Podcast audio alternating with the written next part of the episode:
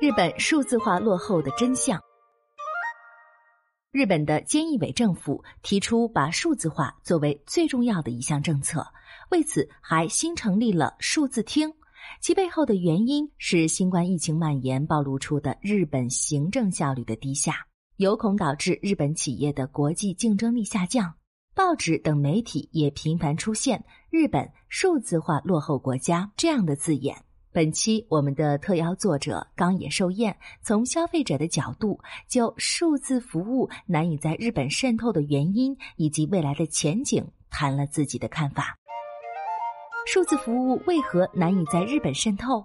针对这个问题，我们询问了二十位在大城市工作且学历相对较高的各年龄层的朋友。得到的回答大致如下：一、日本社会在一定程度上已经很方便。中国的互联网用数字技术解决了个人和企业的社会信用等问题，并由此取得了迅猛发展。与之相比，日本有不少人都觉得保持现状也没有什么不方便的。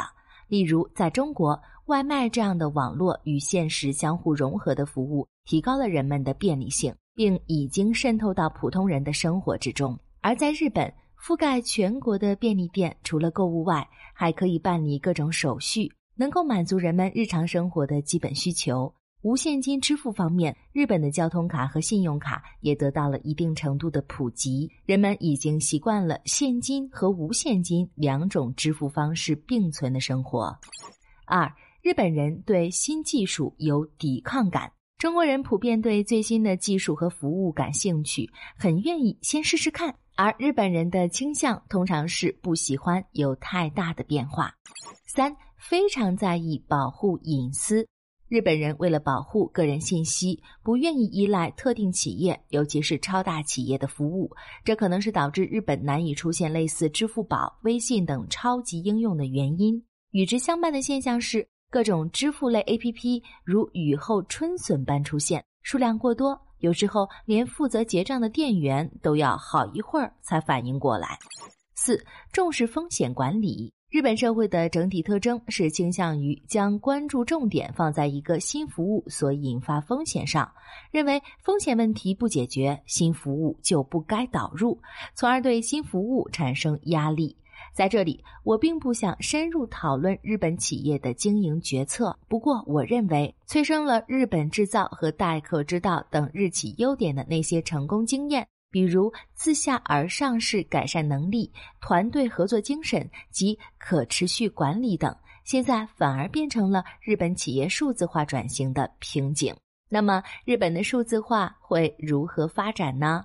显然，日本政府会大力推进数字化，整个经济社会的方向也会朝着数字化方向逐步发展。不过，我个人认为，要想在日本实现全面普及，还需要有发自内心的愿意使用的动机才行。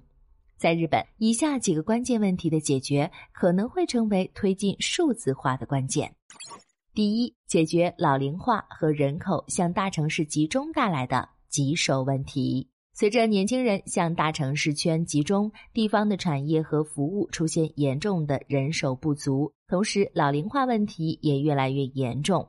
我认为，中国开展数字服务的经验能够有效解决日本遭遇的棘手问题，比如共享汽车作为地方居民出行的交通手段，应该是有效的。在解决引进新服务时所面临的放宽管制问题，日本政府推进的社会数字化以及法规宽松政策也将极为有效。第二，自助的社会，数字化将成为个人的工具。日本人觉得日本社会在一定程度上很方便，可以安心生活，这也是因为有完善的社会保障制度。不过，随着少子老龄化的加剧，恐怕日本保障制度已经走到了极限，日本社会开始越来越多的出现自我责任论的说法。如果数字技术和服务能帮助日本人拥有信息，采取措施自助，那么即使需要一些时间，这些因素也会成为向着数字化稳步发展的原动力。我认为这也是企业的商机，值得关注其今后的动向。